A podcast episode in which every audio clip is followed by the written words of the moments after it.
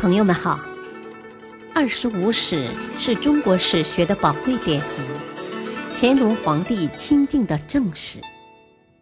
欢迎收听《二十五史珍藏版》，主编朱学勤，播讲汉乐。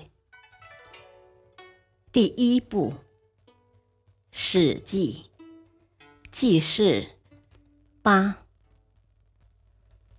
周赧王三十七年（公元前两百七十八年），秦将白起攻破楚都郢城，揭开了秦国统一战争的序幕。楚国避秦军威势，迁都于陈。爱国诗人屈原痛感国家沦亡，投汨罗江自尽。周赧王四十四年（公元前两百七十一年），客卿范睢。向秦昭王献远交近攻之策，就是与远方国家结盟，集中力量先打败邻近的国家，再逐步兼并其他各国。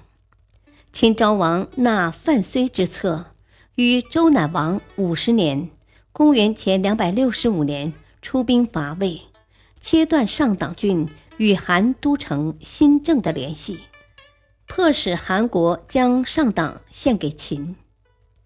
上党军民向赵求救，赵派老将廉颇率军驻守长平，声援上党。周赧王五十四年（公元前两百六十年），秦派大将王趁夺取上党，与廉颇军在长平对峙。廉颇加固壁垒，以守为攻。打破了秦军速战速决的计划，双方僵持达四月之久。秦用反间计，使赵国以年轻气盛且只会纸上谈兵的赵括代替廉颇为长平赵军统帅。秦国同时秘密地换来大将白起，赵括一到前线就主动出击，白起派出骑兵分割赵军。并将赵括包围起来，赵军被围断粮四十六天，杀人已食，军心大乱。赵括冒险突围，当场丧命，全军大败。白起将赵军四十万降卒全部活埋。长平之战是秦国与他在中原最后一个强手的决战，也是战国最后一次大战。至此。东方六国都已不再是秦国的对手。长平之战前，东方出现了著名的战国四公子，即齐国孟尝君田文、赵国平原君赵胜、魏国信陵君吴忌、楚国春申君黄歇。他们礼贤下士，广招宾客，关心国事，谋取权势，采取各种公开的。秘密的、光明的、卑鄙的手段对付秦国的入侵和挽救本国的灭亡。长平战后，秦军乘势包围赵都邯郸，秦军的残杀激起了赵人的义愤和别国的恐惧。在危急存亡面前，楚国的春申君、魏国的信陵君率军与赵军内外夹攻，大败秦军。燕太子丹甚至派遣荆轲去刺杀秦王政，然而历史的大潮已无法扭转，六国终于未能摆脱亡国的命运。战国时，周王室连名义上的共主地位也没有了，但仍在洛阳一带勉强维持。西周初年营建洛邑时，共修建了两座城。西边的方十七里叫王城，东边的小些叫城州。战国时，由于王室内部争权和分封，先后出现了居于王城的西周公和以巩义为都城的东周公，而真正的天子周赧王却不得不把王城从城州迁徙至王城，寄居于西周公之下。周赧王五十九年。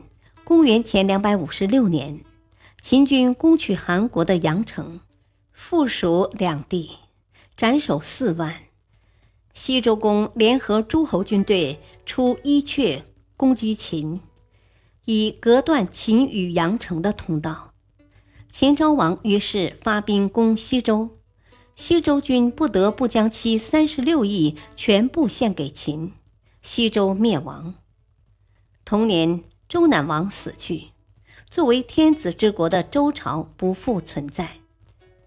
秦庄襄王元年，公元前两百四十九年，秦相吕不韦带兵攻灭东周公。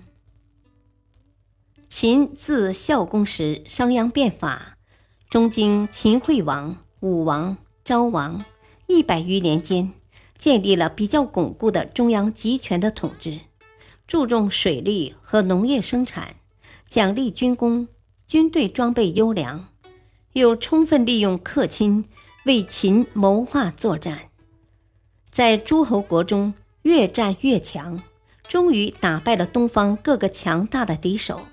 成为天下第一的强国。秦孝文王立一年，公元前两百五十年而卒。秦庄襄王继位，商人出身的吕不韦为丞相。第二年就率兵灭东周，取韩之城高、荥阳，建三川郡。次年，秦军攻击赵，伐韩，在上党设太原郡。庄襄王三年，公元前两百四十七年死去。十三岁的秦王政继位，他就是后来的秦始皇。